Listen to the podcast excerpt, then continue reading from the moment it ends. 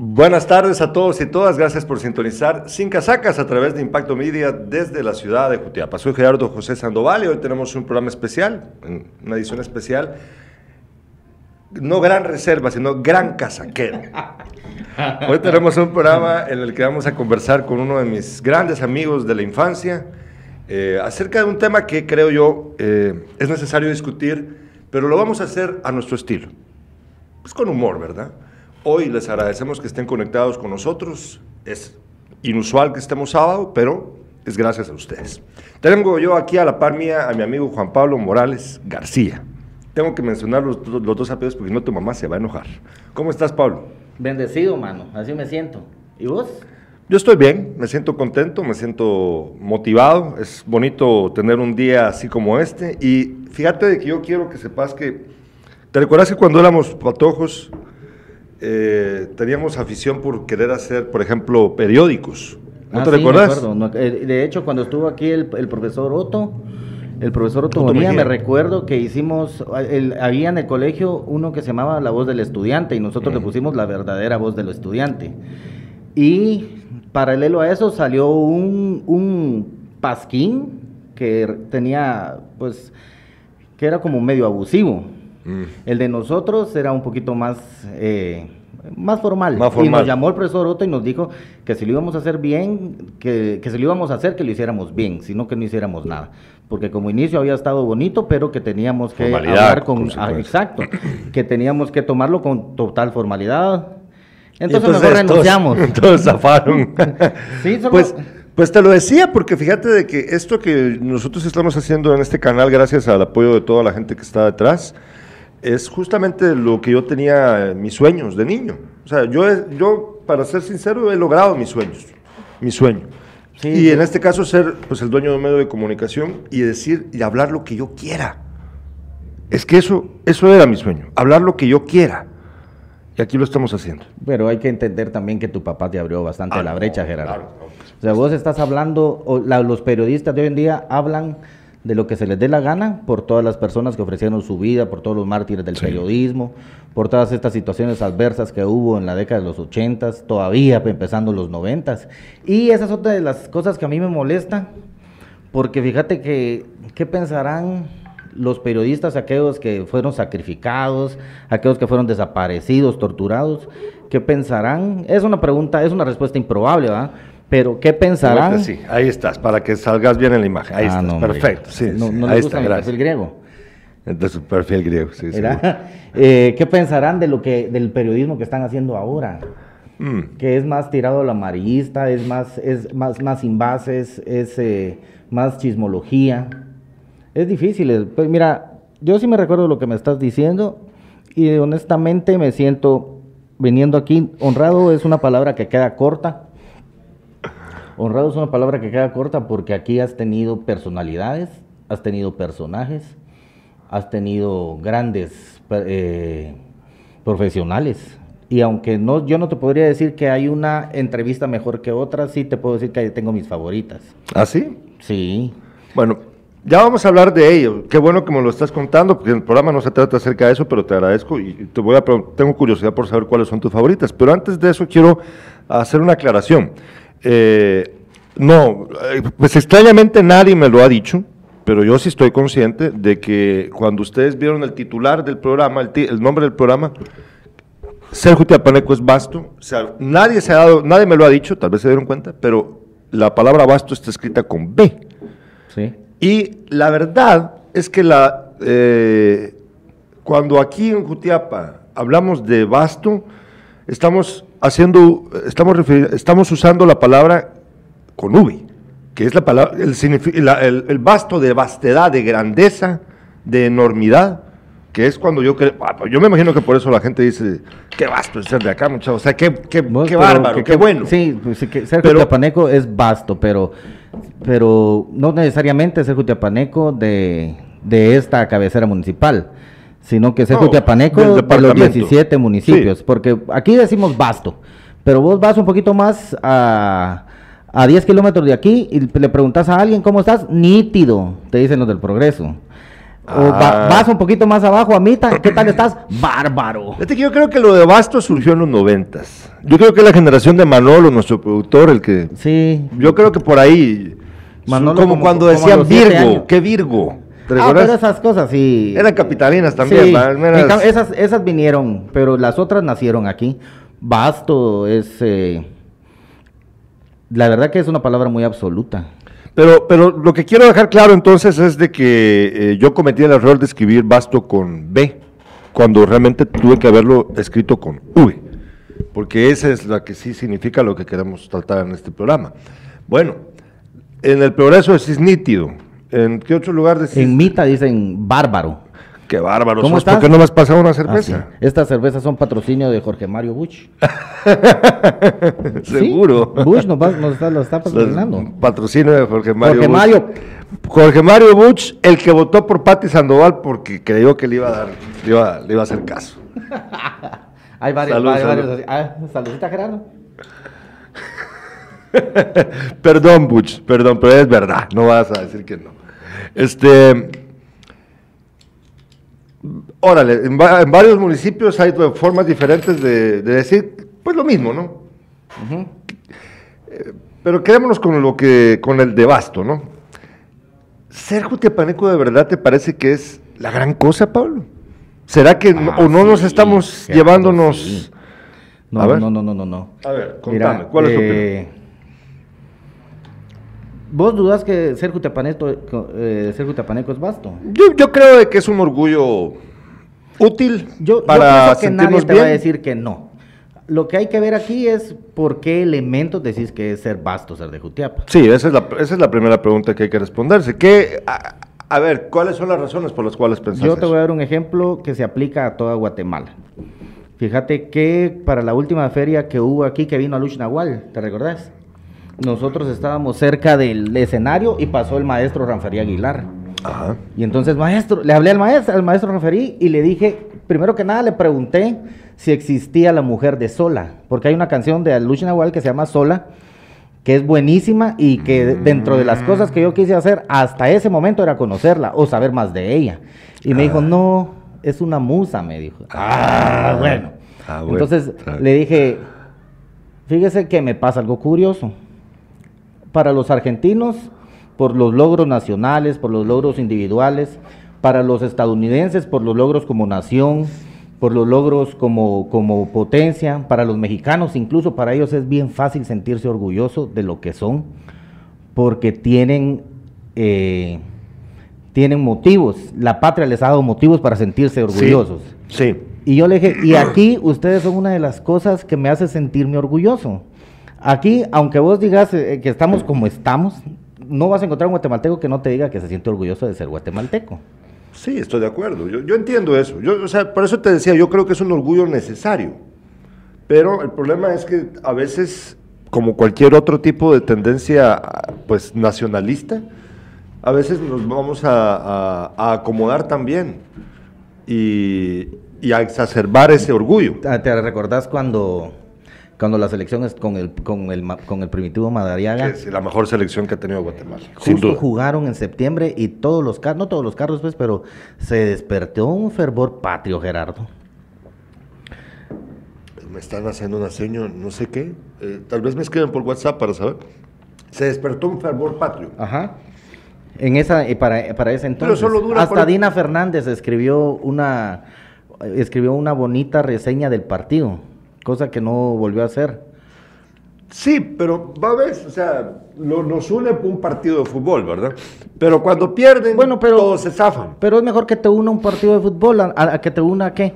No, una no, catástrofe. estoy de acuerdo, estoy de acuerdo, pero solo dura, es, es ya sabes, Dura dura la llamará, emoción. llamarada de Tusa, ¿verdad?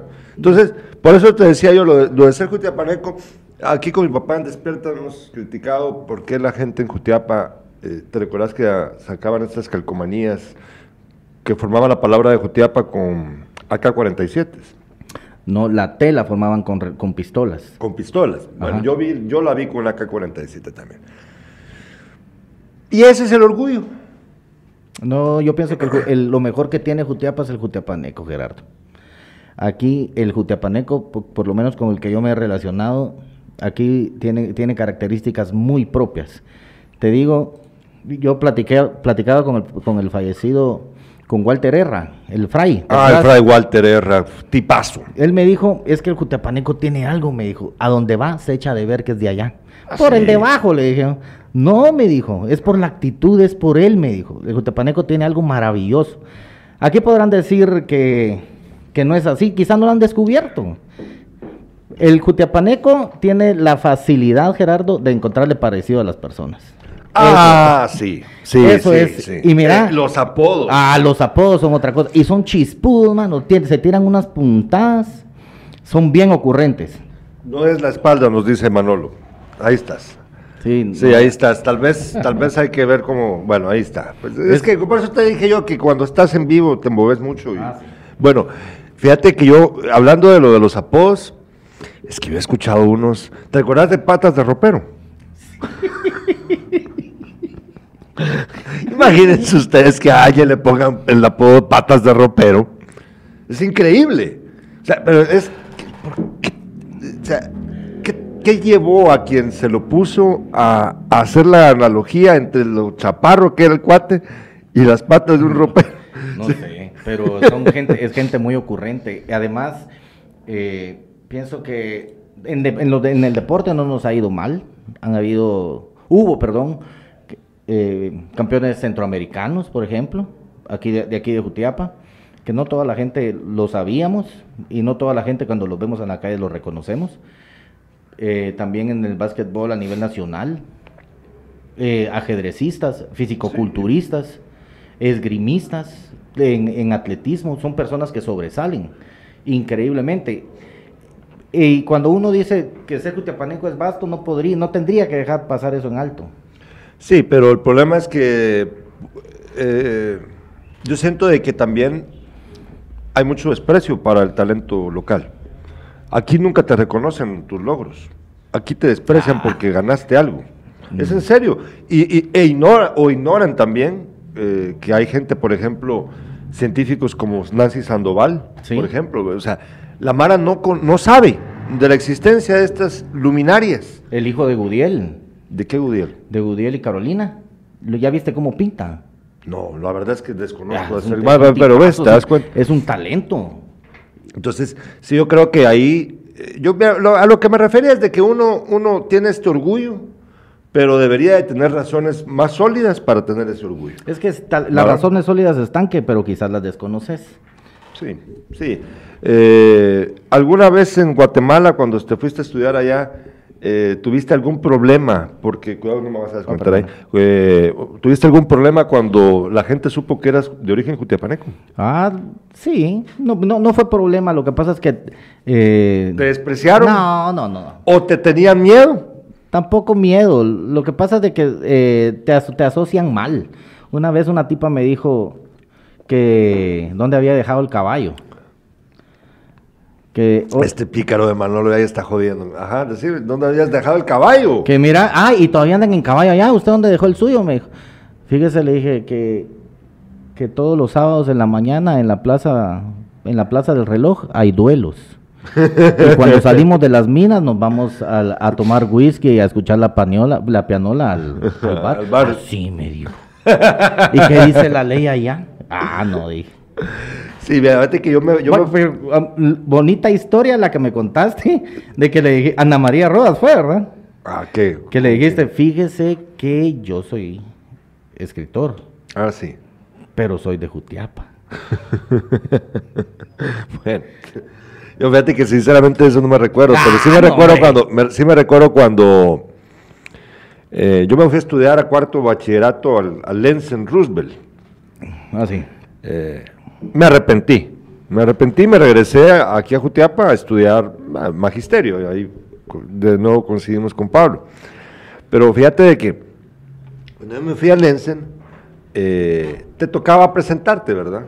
Y yo dije, yo vengo de Jutiapa, del Colegio Católico San Miguel. Y entonces había un chavo de apellido eh, Spiegler, era alemán, moreno, pero con apellido alemán.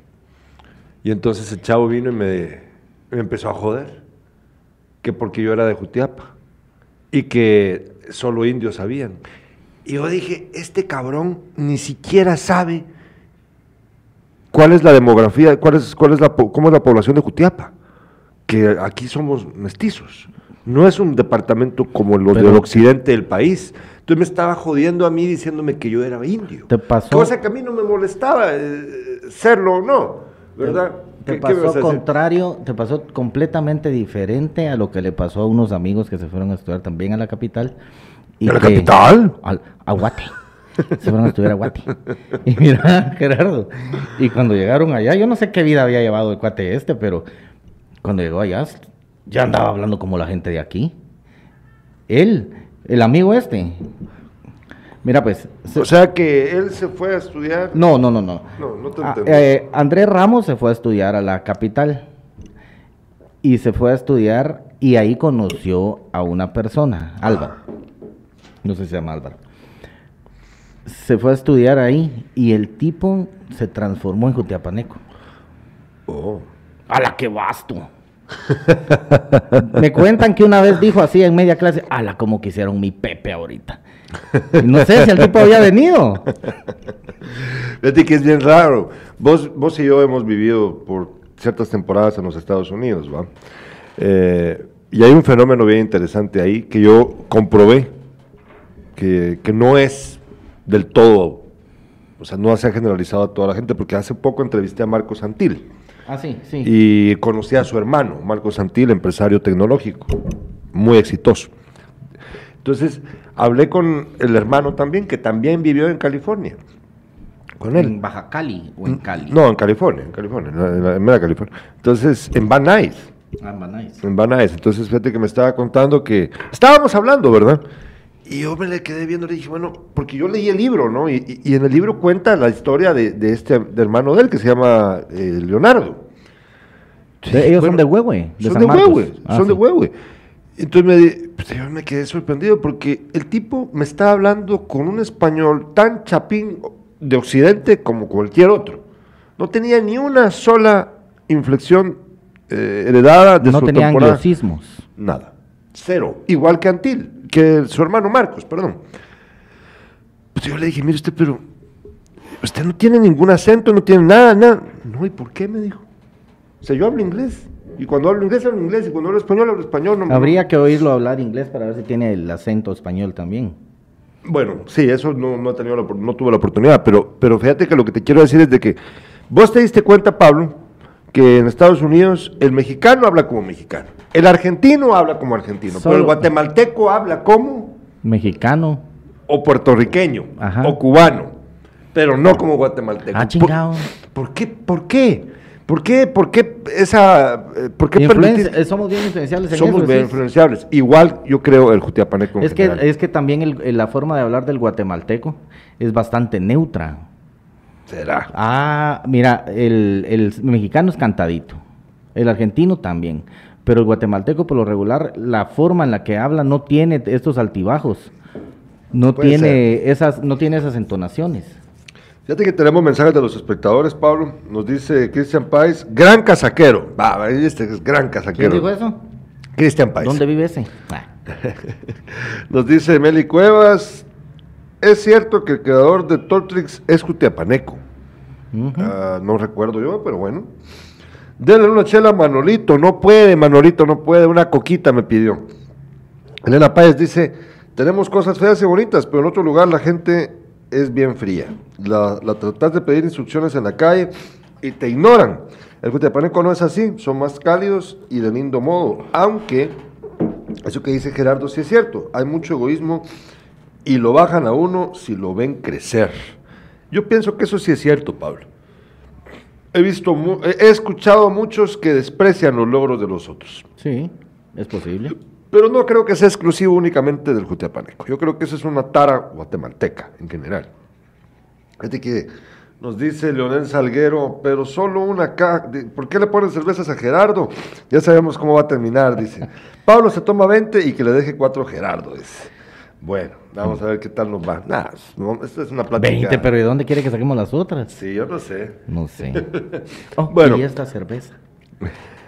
Gracias, Butch. Te agradecemos. Gracias, Jorge Mario Bush, por las cervezas. Eh, fíjate que. Eh, vamos a ver. ¿Vos a quién admirás aquí de Jutiapa? Mm, no, me estés viendo a mí, por favor. Admiro a Manolo. A ver, a ver. A Manolo. hay muchas personas que para mí son sobresalientes. Pero, pero es momento de reconocérselos. Que, que sepan que los admirás, que los respetas. Al profesor Rubén, por ejemplo, admiré mucho al profesor Rubén, Al Rubén Flores, al, profesor Rubén. Al profesor Rubén. Al profesor Camey también lo admiré. Lástima al profesor Álvaro Cisneros también me resulta ser una persona impresionante. Eh, personas como el, el, de los andariegos, los, las personas, el que toca la guitarra de los andariegos. No, me recuerdo el nombre, pero ya, ya sé. Sí, él me resulta, eh, me resulta prominente. El hijo de Carolina, que te digo, Sarceño. Él no lo conozco, pero, de, pero lo admiro. Ah, es hijo de Carolina Sarceño, mi vecina. Sí. Ah, sí, ya sé, ya sé, sí, es verdad, ya, ya me recuerdo. y así te puedo mencionar por cuadra personas que me resultan impresionantes, pues, sobresalientes, pero son personas que no, mm, que no han sido reconocidas. Sí, es que ese es el punto, precisamente, Pablo, que no, han, no han sido reconocidas. Y necesitamos esos pequeños, grandes héroes en nuestras vidas para sentirnos... Fíjate de que a mí me gustó algo que hizo la. ¿por qué? ¿Por qué necesitas eso? Esos pequeños Porque nos, nos, hace identificarnos con nuestra nación, con nuestro barrio, con nuestra comunidad, por eso. Porque nos sirve, son como alicientes y faros. Eh, fíjate que, mira, por ejemplo, en Londres, eh, bueno, en toda Inglaterra, las calles tienen nombres de grandes personas e incluso las casas en donde nacieron están marcadas. Eh, famosa Londres por eso.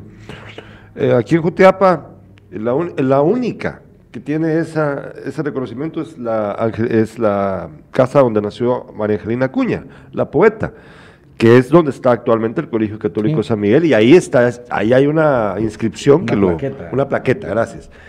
Eh, y de allí lo que hizo la MUNI, la actual administración, al reconocer a, a don Dagoberto Samayoa, poniéndole a su avenida su nombre. Pues yo creo que esas cosas hay que hacerlas más seguido, la verdad. Fíjate. Sí, te dotan de identidad, ah. de eh, chauvinismo, se podría decir. Bueno, no sé, ¿por qué decís chauvinismo? Bueno, se me hace que eh, vos eh, cultivás lo propio. Ya. Sí, mira. Sí. Reconoces lo propio, incentivás. Sí, porque eh, aquí la gente, mira, pues, en la Argentina, en Buenos Aires, muchas calles tienen nombres de países.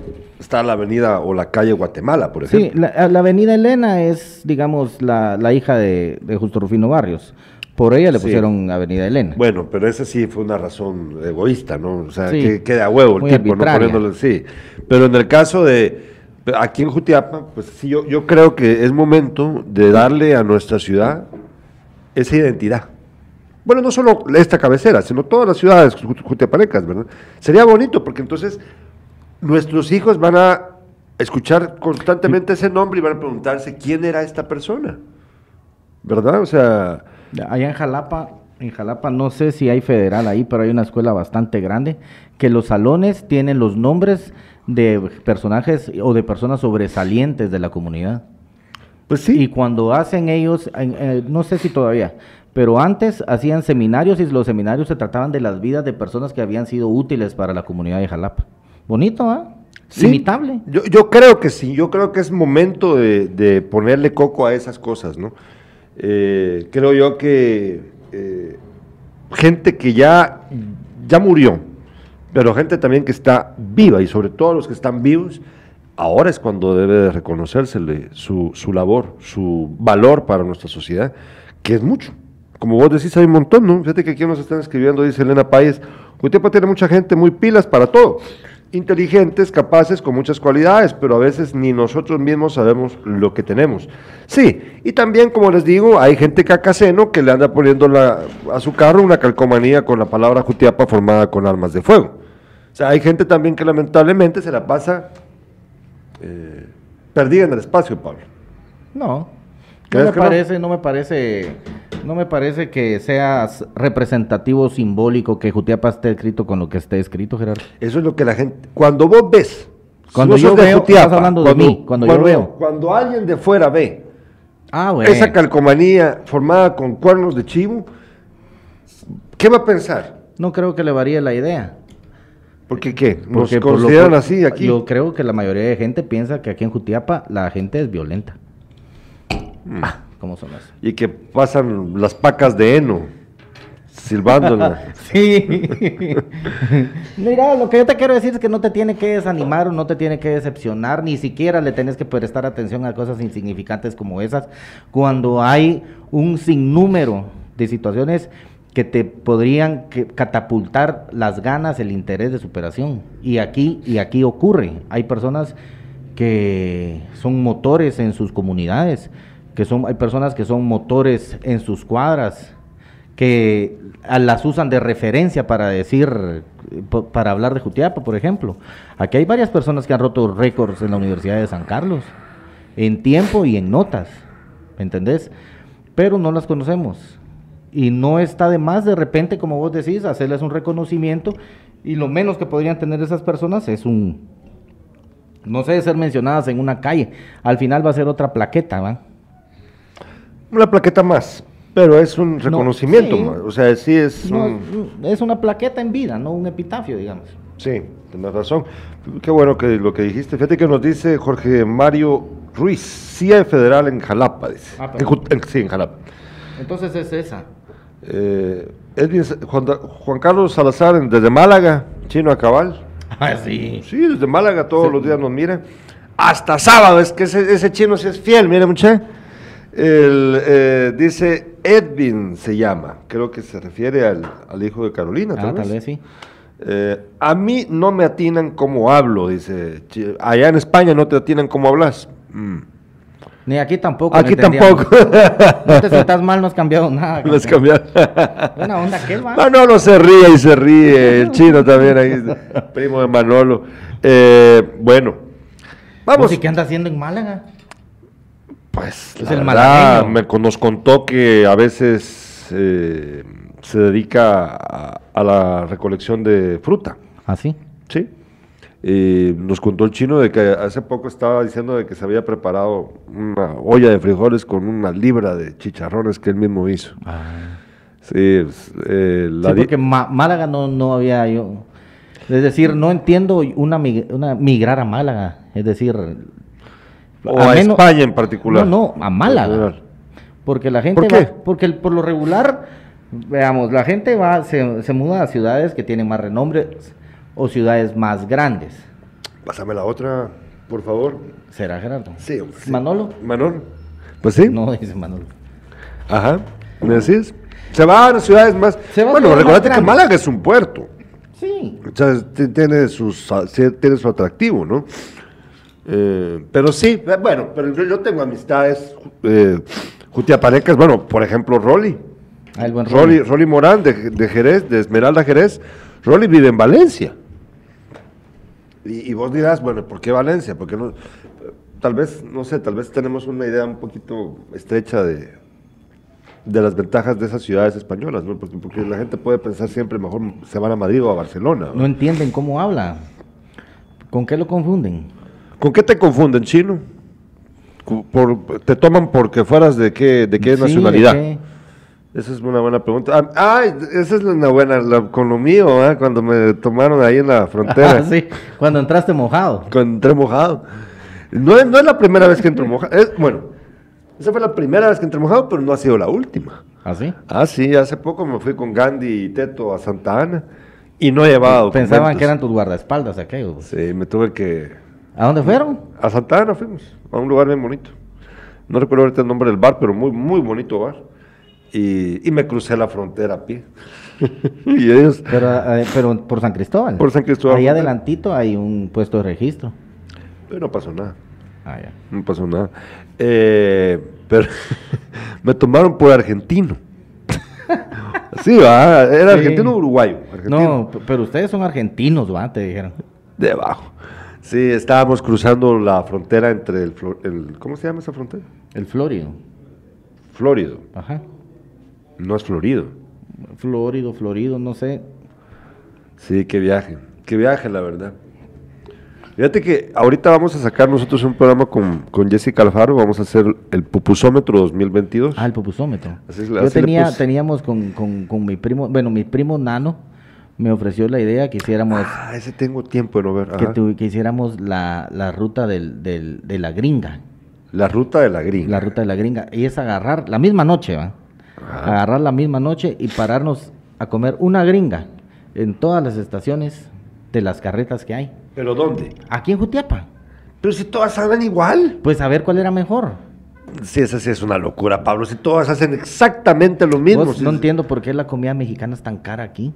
¿Por qué? A ver, explícate. No entiendo por qué la comida mexicana es tan cara aquí. ¿Qué Sí, pero ¿aquí en Guatemala o aquí en Sí, aquí en Guatemala, aquí en Jutiapa. Si es- los productos son de aquí. ¿Sí? Sí. Se hacen aquí. Sí, Se cultivan aquí, se compran aquí. sí. Rara vez te traen, ¿qué te digo? Un chipotle comprado en México. De acuerdo. Y la- los ingredientes son de acá y, Pero va, pero por ejemplo, ¿cuál, es, te, cuál te parece caro? ¿Qué? Bueno, los alambres me parecen caros. Pero aquí no venden alambres, Pablo. Bueno, en Guatemala, alambres. Lo dime, pues, los alambres, primero que nada, no los hacen como, como esperaría. Sí. Pero sí me resulta que la comida mexicana no debería de, de- deberían de em- empecinarse en hacerla mexicana, no guatemalteca, no platillos mexicanos hechos a la guatemalteca. Ah, eso me pasó hace poco, fíjate, que aquí como estamos en Sin Casacas, yo hablo pues, sin casacas, ¿no?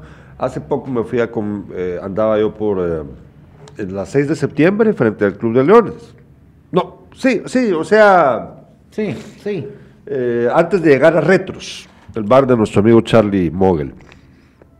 Y había un, un- un negocio que me llamó la atención porque vi que era unos tacos estilo Mazatlán. O sea, señalaba tacos estilo Mazatlán. Ah, puches, dije yo, esto está bueno. Ah, Chihuahua. Ah, Chihuahua. Entonces vine y, le dije al chavo, pero cuando me, cuando me acerco, veo que tiene ahí su, su pieza de cerdo, que es la que usan para, la tiran a- como chicharrón y todo. Pero, oh sorpresa, con tortilla chapina. Te joden el plato. Si la gracia de comerte un taco mexicano es comérselo como es, taco mexicano, y la tortilla Mira. es diferente. Es diferente. Otra cosa, hablando ahorita que me dijiste lo del taco, me hice un recorrido, como un pensamiento lleva a otro. ¿va? sí. Un hilo, a ver dónde estaban las, Turismo de alto nivel, dice Augusto Polanco.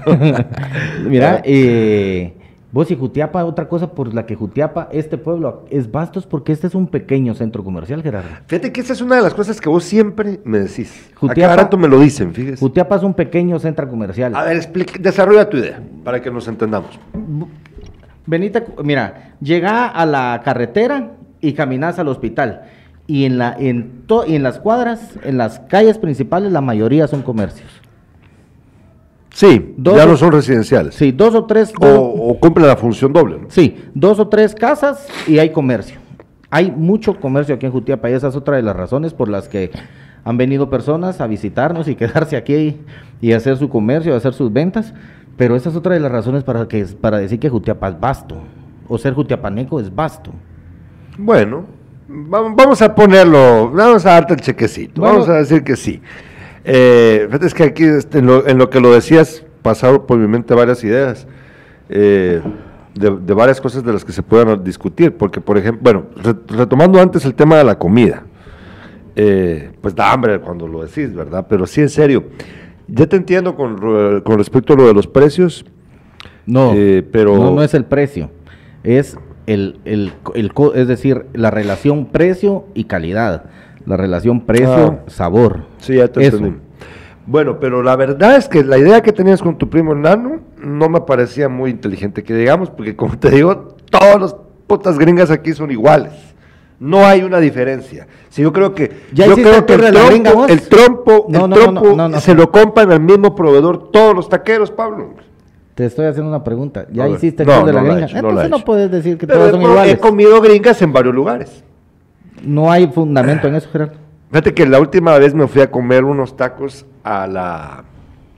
Se llama La Cabaña. Es, e- era, son de chicharrones. La, los, que tacos está... chacalín. Oh, no, ah, espérense ahí. Hay que sacarlos de esa ahí, lista. Espérense ahí, espérense Esos ahí. son otra cosa. De los tacos que hay, los mejores, sin duda, y completamente jutiapanecos, son los, los tacos de sí, chacalín. sí, sí, sí. Es una receta de él, de Ellos, de- ellos y algunas otras personas que tienen aquí platillos autóctonos y característicos de la región de Jutiapa. Deberían de, darles en la feria, digamos, su lugarcito solo para ellos. O, sea, son infaltables, Gerardo. Mira, los tacos de chacalín, para quienes no, no conocen, para los que no son de acá de Jutiapa, que nos están viendo, son tacos con tortilla de chapina, carne de cerdo, eh, pasada, yo imagino que por salsa inglesa y salsa soya. Yo creo, pero estoy aventurándome. No- nunca he visto cómo. O sea, yo estoy suponiendo. Y la cebolla en gajos, que Sí. me encanta que es en gajo, no es en juliana, son en gajos, cebolla blanca, pasada también por esos aderezos. Suficiente cebolla blanca. Mano.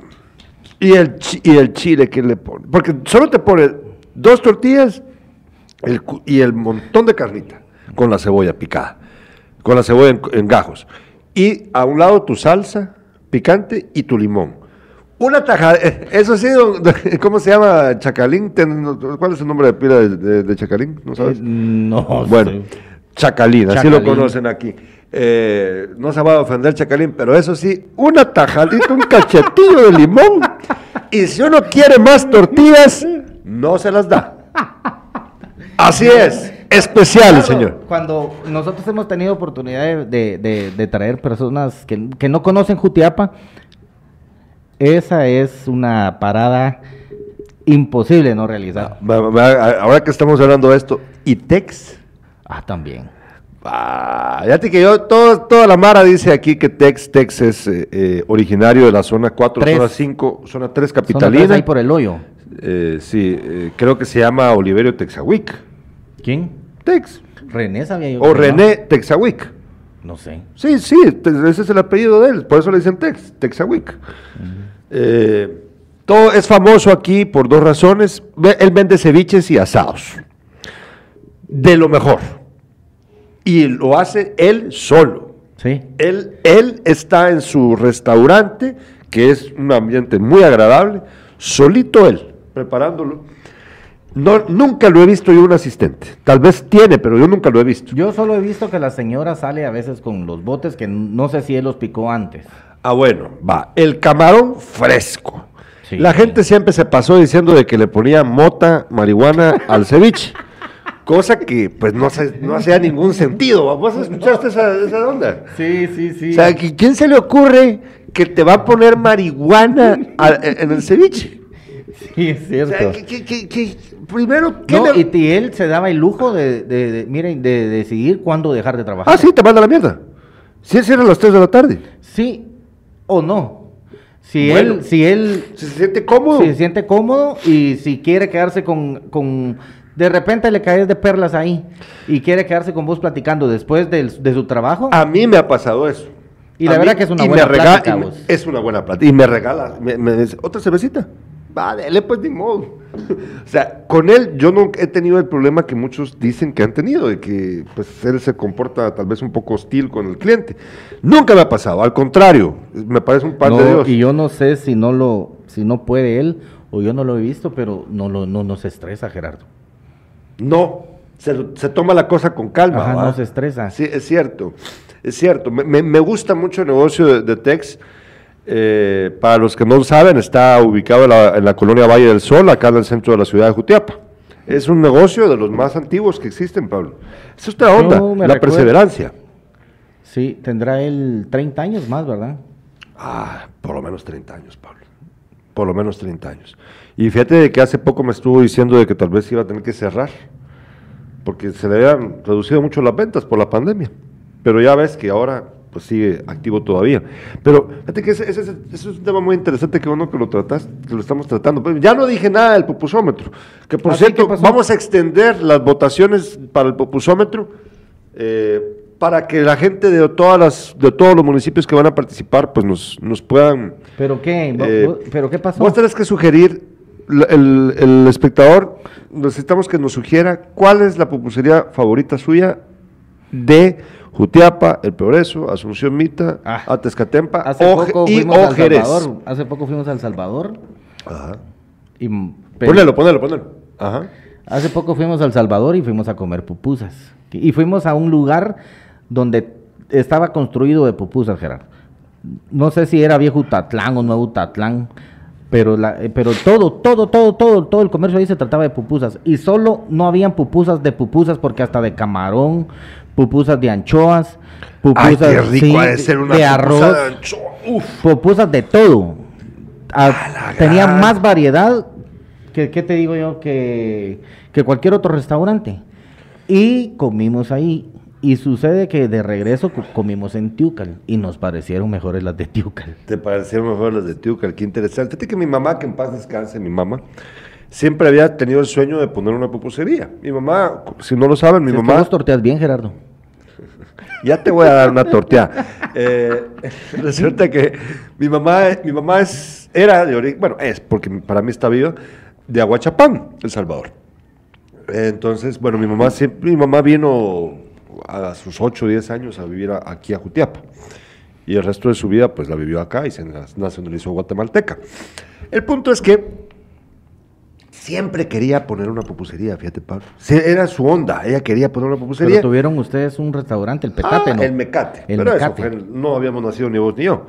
Eh, que la gente dice que era bueno. No lo dudo, no lo dudo. Mi mamá cocinaba muy bien. Entonces resulta que siempre la onda era, es que necesitamos conseguirnos una pupusera salvadoreña. ¿Pero por qué? Esa era la obsesión, o sea, la razón por la cual nunca puso el negocio era porque nunca conseguía a la salvadoreña que Como ella que, para su que, como que los tacos los tenés que conseguir un sí. mexicano, ¿no? Bueno, pero vos me has contado que los, los chucos tenés que traerte un chuquero. ¿A ah, es poco que no? es el maestro chuquero. ¿Va, ves? Entonces sí tiene Pero es de cierto aquí, sentido, pero ¿verdad? es de aquí, ¿me entendés? El maestro chuquero es de aquí. El maestro chuquero. Fíjate que fui con, fui con Luis Ruano, mi amigo, mi concuño Porky, está casado con, está casado, ¿no? es hermano de mi, de mi cuñado. Luis acaba de abrir su venta de chucos, que nos Ah. ganó la, nos- se nos adelantó, Pablo, porque Sí. vos sos lento. Pero bueno, la verdad es de que fuimos a la venta de chucos, estamos en Sin Casacas, edición especial Gran Casaquero, así que aguántense. Estábamos ahí. ¿Qué? Pero que aguántense aquí en Manolo. Aguántense, aguántense Luis y el chef. Entonces, estábamos ahí el día de la inauguración del, del- del- del negocio de Luis. Pues yo nunca he visto enojado a Luis. No. A no, Luis jamás lo he visto enojado. Nunca, nunca. Él tiene un carácter, bueno, eh, tal vez, no sé, ya en la intimidad del hogar, tal vez ahí lo ves enojado, Pero vez. lo dudo, lo dudo. Tiene A la, a la gente que lo rodea sí lo he visto enojado. ¿no? pues entonces la onda es de que, pues llegué, había muchos amigos, estaba Gandhi, estaba Valesca Aresti, la esposa, estaba Luis Torres, mi amigo que participa en el programa, eh, él es internacionalista, estaba su novia, Coqui eh, Sarceño, eh, sabían como, estaba Lizardo Fascioli, ya sabes cómo, ¿va? Con la gorra así. Exacto. Bueno, entonces vine y dije, bueno, voy, yo ya había comido, pero yo quería ese día eh, compartir la alegría de la inauguración del negocio de mi amigo comprándole un pan. Entonces le pedí un chuco a, ellos, pedí, a mí me gusta el de salchicha, con tocino. Yo venía pensando, porque yo me imaginé la sensación, de todos modos, del sabor. Pero mira, pues, ¿sabes qué me pasó? Por eso viene a cuenta del maestro chuquero. Eh, quien está ahora haciendo los chucos es nuestro amigo Ever, chef, chef graduado, chef del INTECAP, ¿Qué maestro, Ever? instructor. Se me olvida el apellido de Ever, fíjate. Eh, es hermano de Bernel, Ah, sí. el electricista, pero no sé qué apellido Sí, es. ya sé quién es Sever. ¿Ya? Bueno, Ever es, El hermano de Cheo. sí, Ever es espectacular, es un gran chef, no cocinero, chef, es un cabrón, metódico, por cierto. Así como Tex que deciste que nunca guarda la calma, así es, así es precisamente. No, no, que él no se Que estresa. nunca, sí, que guarda Por- la calma. pero porque sí, porque de enojado sí lo he visto. Ah, bueno, bueno, bueno. Entonces la onda es de que, eh, que Ever, yo pedí mi chuco a vos, y Gandhi me dijo, mira Gerardo, Ana, comparte unas cervezas. Ah, vale, dije, voy a comprar las cervezas a la vuelta. Fíjate, regresé, me tomé mi cerveza, me dio mucha sed. Eh, ese día era la, víspera del viaje que hice al infame volcán Suchitán. Entonces no quería tomar, ¿me entendés? Solo me tomé una cerveza. Entonces le pedí a Luis, le dije, mira, dame una tiki. Porque hace bien Luis, con chucos van bien, como saben los chuqueros, también. orange, todas esas. La Lemon también. Ay, qué buena. Entonces le pedí una tiki. Me tomé la tiki, Pablo. Y luego me fumé un cigarro, Pablo. A fumar. Fum. Ahorita voy a fumar.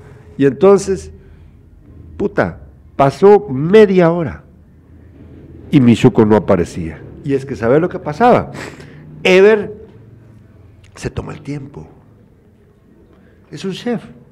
Y entonces agarra la salsa y todavía cuando, lo- cuando va a poner los aderezos lo hace así como aquel, el, chef turco. Ah, sí. Aquel que le hace así. Hasta así le prepara. Puta. Si yo lo que yo quiero es comérmelo ya. El maestro chuquero no puede ser tan lento. No. Ever Es no viene es de esa no Vos viene has de eso. terminado de decir que era, un, quiero uno de chori cuando ya te lo pusieron en la mano. Puta, si yo, la última vez, mira, es, es que, que- qué rico, la verdad, qué rico. Me fui y toda la experiencia, ¿va? Llegas en tu carro, en la zona 4, ¿no? O zona, sí, zona 4, ¿no? El, el liceo, cinco, frente al liceo. cinco. Ya, esa es zona 5. Esa es la, la 12, es esa, ¿no? Frente al liceo, Ah, sí, es zona 4 todavía. zona 4, va. Me lo sirvieron inmediatamente, tan rico el pinche pan. Pero eh, es esa la experiencia que uno quiere, ¿va? Y eso, eso solo lo puedes conseguir No, con personas que saben hacerlo y Pero mantener no le el fuego. salsa dulce, Gerardo, eso es un pecado. Al, al- Ahí los del liceo no, no llevan salsa dulce. No. No. ¿Y qué le ponen de aderezo? Nada. Solo es la... la el mayonesa y la mostaza. Y no- la salsa dulce es, es a menos que la pidas. Bueno, voten por su pupusería favorita. Vamos a irnos con Jessica Alfaro. Después de que la gente haya votado por su pupusería favorita, vamos a ir a cada una de esas que nos dijeron. Y la idea es que nos van a acompañar en algunos de los viajes Vicini Moliviatis, la chef más famosa de toda Centroamérica, la mejor chef de toda Centroamérica sin duda. Y también vamos a importar salvadoreños. ¿Ah, sí? Sí. Al Mágico González, siquiera. No, a los deschavetados, youtubers. Ah, ya.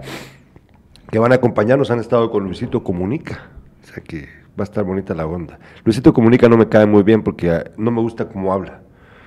Habla como. ¿Vos has escuchado a estos comentaristas que dicen cuando leen algo y le pasó algo a esa persona? Así todo. Pues, por- pero así hablan los niños hoy en día. Por la influencia mexicana de los traductores de los programas. Oye, ¿y si te quito este vehículo, te enojas? Sí, creo que tienes razón.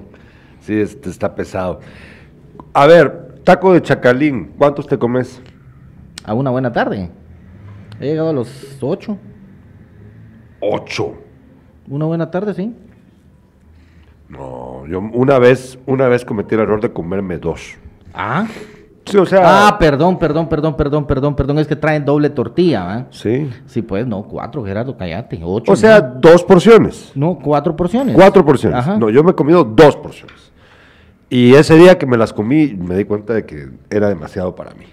Pero la verdad es vos- que ese sabor ¿a, es. ¿A qué lugares llevarías vos a una persona que no conoce Que Jutiapa? no conoce Jutiapa, a comer. Sí. Ah, bueno, el día que venga Mincini Moliviatis no nos va a dar tiempo. Se va a venir a quedar aquí a, a Jutiapa. Solo estoy esperando el día que, que nos diga, este día voy a llegar. Se va a quedar, se va a hospedar en, los- en el Hotel del Sol. Y eh, si nos diera tiempo, ¿verdad? Pero- si nos diera tiempo, en un día. Sí, ya te diste cuenta de, lo- de los lugares que estamos hablando. Sí, sí, sí, mira, pues yo la, yo, mira, yo la llevaría. Imaginando que tuviéramos todo el tiempo del mundo.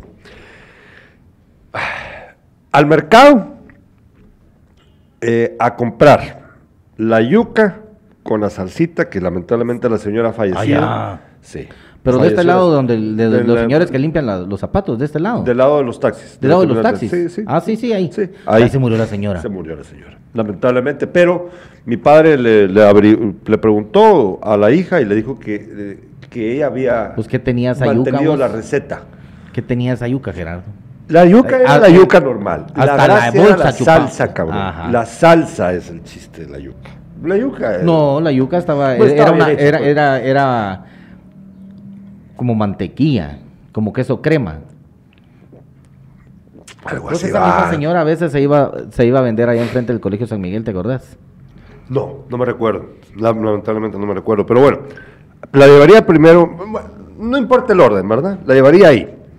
Luego iría en el mismo mercado. que ser Jutiapaneco es vasto, ¿a dónde la llevarías? Bueno. Ah, espérate, hombre, espérate, espérate. Luego, es que ya, ya me metiste con el, el- tour gastronómico. Entonces, luego la llevaría en el mismo mercado a comprar agua de coco, donde la señora que siempre me la vende.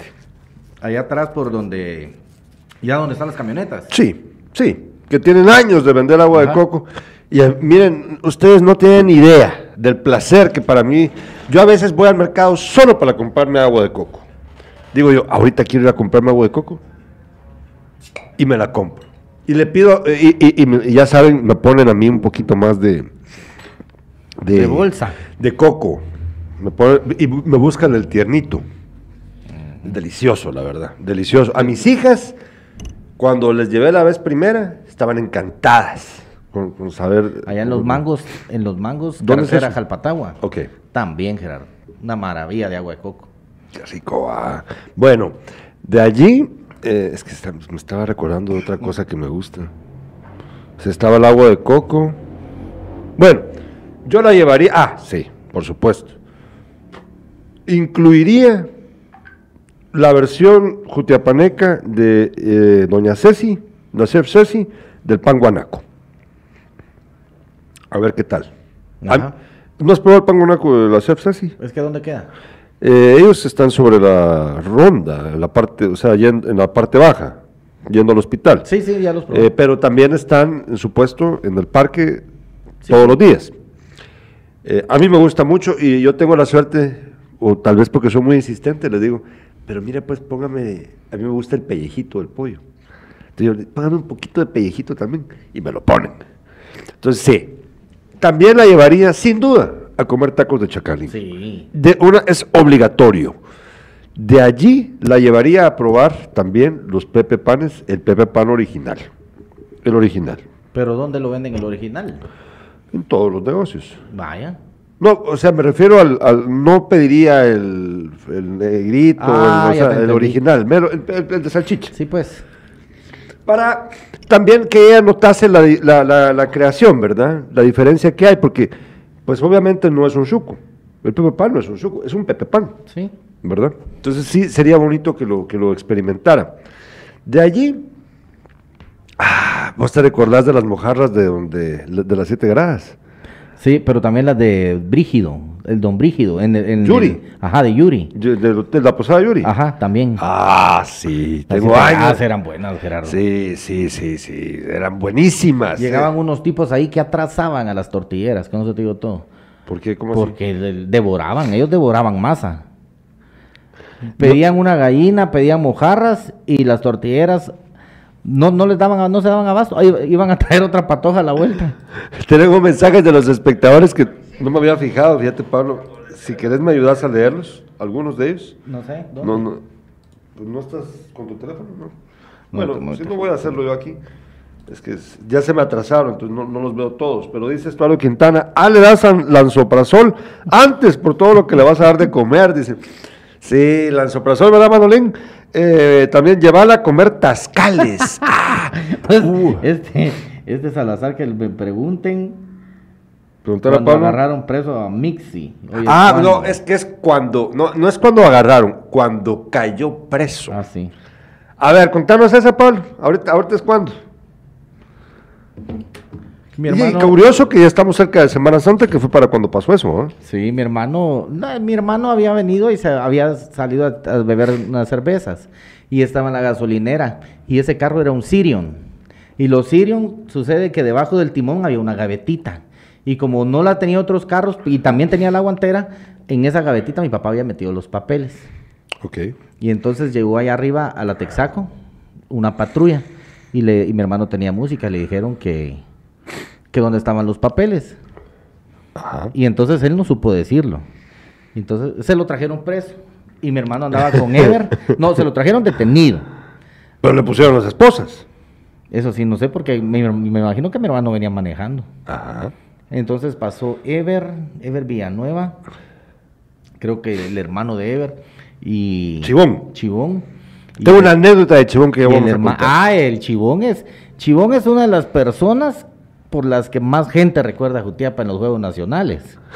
A ver, El- bueno, regresa al tema y luego nos contás eso. Y pasó creo que el hermano de la Shakira, no me acuerdo si venía ahí. ¿Qué hermano de- ¿Quién es Shakira? Del... Ay, ¿cómo nombre? Bueno, Venían y le pasaron, y como a las cuatro y media de la mañana, ah, no, un poquito antes pasaron tocando ahí al sanatorio y le abrieron a la enfermera, y tocaron y la enfermera pensó que era una emergencia, y sí era una emergencia. Le dijeron que Mixi estaba preso, entonces la enfermera le fue a decir a mi papá, creo que Gloria estaba ahí, y mi papá se vino a, a ver qué había pasado, qué había hecho mi hermano, si había algún herido, ¿ah? Y le dijeron que lo que pasa es que no sabían dónde estaban los papeles y andaba manejando ebrio. Pero entonces, si no, le preguntó si eso no era una infracción o algo, o algo menor, ¿va? Y dijeron que mi hermano se había puesto violento, que había ofendido a los policías, una cosa de esas. Mi papá entonces buscó la forma de sacarlo, porque si no lo sacaba ese, ese jueves, él cayó un miércoles santo. cayó. Ah, dale, dale, dale. Si no lo sacaba, si, yo no recuerdo si fue jueves o miércoles, pero si no lo sacaba, se iba a tirar la Semana Santa ahí. ¡Qué trabada! Sí. De la chingada. Entonces mi tío Mero creo que... Y fue- en esa época sí, Sí. había onda de, de que te Vos, golpeaban en la cárcel, mi hermano, mi hermano cuando salió traía ese suéter, Gerardo, no te le podías acercar vos. Con el mismo suéter creo que lo pusieron a hacer la talacha y a lo, lo- lo medio escurrió y se lo puso porque no tenía otra. Y eso sí, dejó puesto Mixi en la pared. Y lo sacaron. La verdad que fue una falta. Aquí les voy a contar una historia que no se, no se espera. Nadie, nadie se espera que vaya a contar esta historia que te voy a contar ahorita. Caer preso, ¿a vos? Mi hermano también una vez cayó preso. Con Manolo. Con Manolo, no, no. Mi hermano. Manolo es mala junta, vos viendo. Yo no sé qué hace el primo de Manolo, cómo lo dejan salir con Manolo, vos. Etiqueta a tu mamá ahí para que oiga. Desde que yo, esta historia la voy a contar eh, con, con buen humor, ¿verdad? Con, con amor también. Yo viví en los Estados Unidos, yo, yo me hice residente junto con el resto de mi familia cuando yo tenía 17 años. Me, me hice residente gringo. Entonces iba, era obligatorio ir una vez al año a Estados Unidos, porque si no te quitan la residencia. Entonces yo cada vacación me iba a Estados Unidos. Mi hermano se quedó en Estados Unidos cuando obtuvo la residencia. Se quedó con su esposa Arelis, también jutiapaneca. Y bueno, nos íbamos a quedar en la casa de él regularmente. Entonces, para el... Yo creo que fue en el 99. Tuvo que haber sido en el 99. Él se había ido a vivir a una ciudad que se llama Gainesville, en la Florida. La ciudad de los Gators, del equipo de fútbol americano colegial, muy famosa, de la Universidad de la Florida. Entonces en esa época yo trabajaba, porque no solamente me iba a vacacionar, sino me iba a trabajar. Entonces, Los eh, burger dólares. Dos burger dólares, decía en la carta aquella, ¿verdad? Ah. Sí, qué bonito recuerdo. Eh, pues yo trabajaba en un Burger King. Eh, es una historia muy larga de contar. Te voy a tratar de condensarla. Entonces, la onda es de que eh, nos gustaban mucho los videojuegos, jugábamos el FIFA, que en esa época recién había salido. Eh, tenía pocos años de haber salido, ¿verdad? Vivíamos también con Cristian, Ah, sí, el hermano de Arelis. Cristian lo acabo de ver en el- para la cuadrangular de los mosquitos. Vino. Ah, puta, no llegó a saludar. Bueno, Sus razones tendrá pues Gerardo. sus razones tendrá. Ah, tal vez esta que voy a contar ahorita. Entonces, ¿saben qué pasó? Miren, pues, Mira vos, a ese se lo llevó la tristeza con el COVID, me estaba contando. ¿qué le pa- él es enfermero. Miren qué Por historia tan mismo, linda. Enfermero, enfermero por graduado en Estados Unidos. No, no, me estaba diciendo que estuvo bien difícil los hospitales estando allá. Y como en Estados Unidos sí les ofrecían todo el, el protocolo de seguridad, armarse eso y desarmarse cuando se ponían la, la, la indumentaria, dice que era bastante complicado. Estuvo, los peores meses fueron, ay, no me acuerdo cuándo fue que me dijo, Pero sí la, sí la, sí la, sí se la, sí la, vio triste. Se la vio triste. Mira, eh, deberíamos de pedir un refil.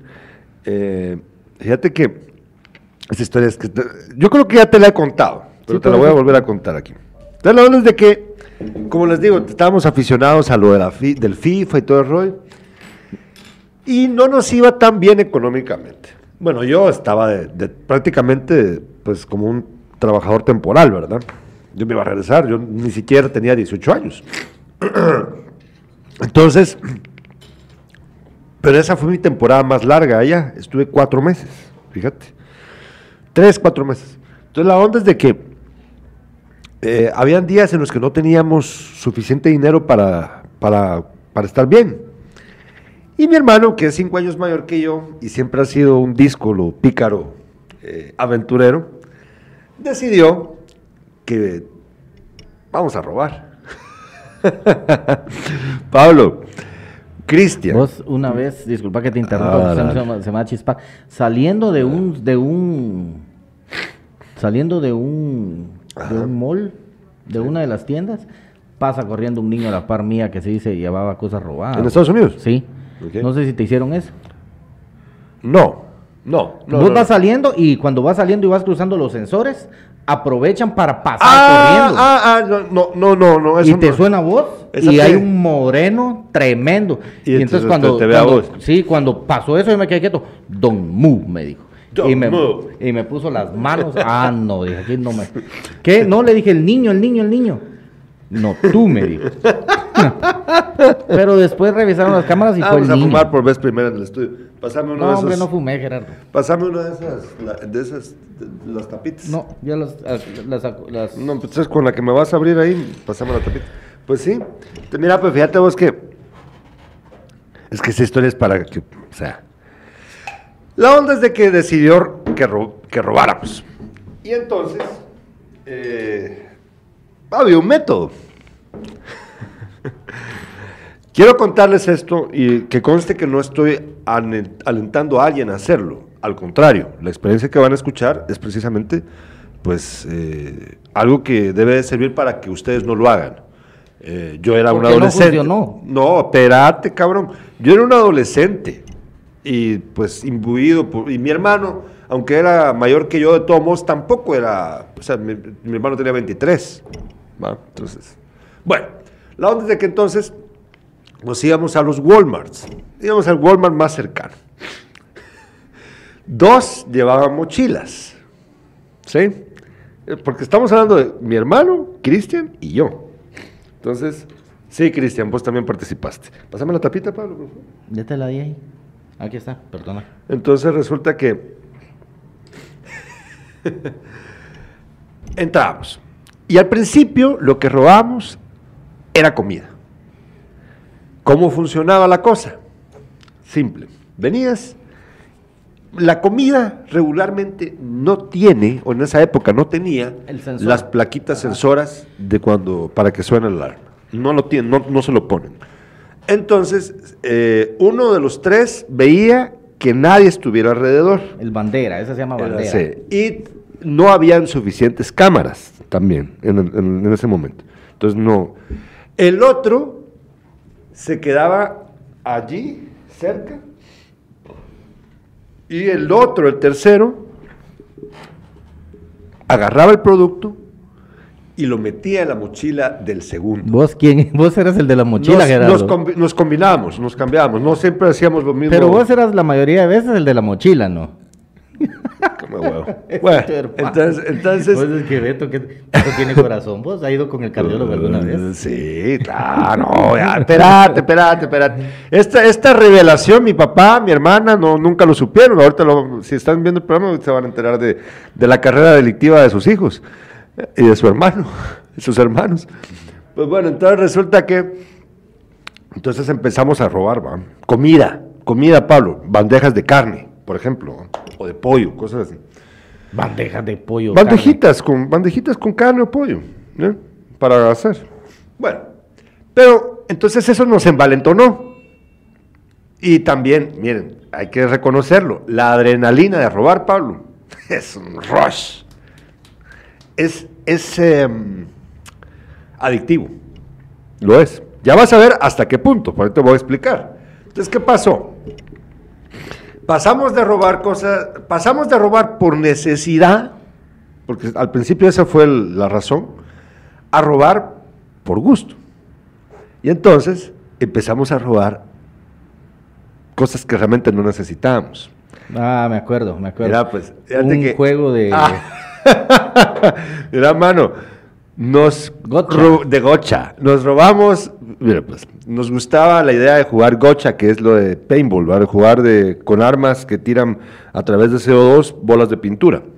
Entonces, nos, primero nos robamos las pistolas, luego nos robamos las cápsulas de CO2, luego nos robamos las bolas.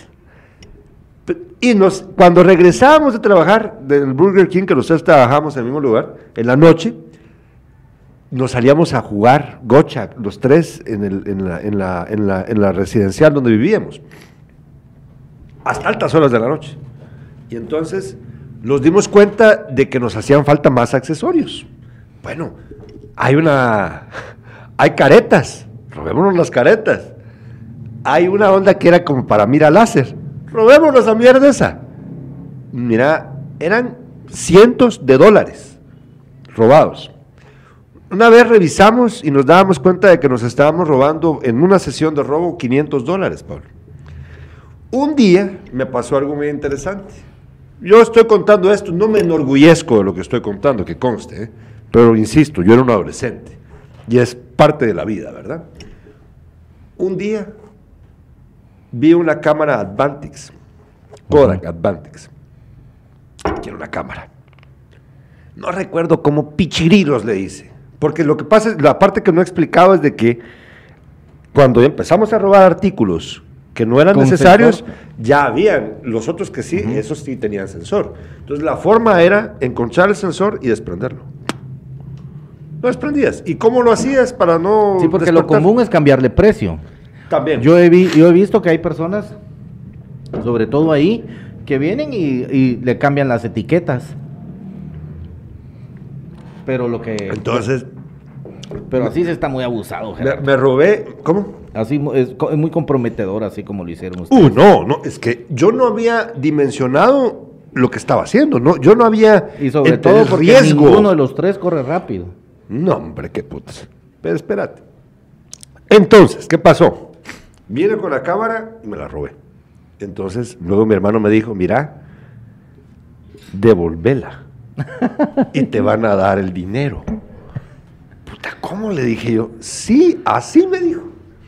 Pablo, no me pidieron el recibo, solamente comprobaron que el artículo provenía de Walmart y que había, no tenían ningún registro.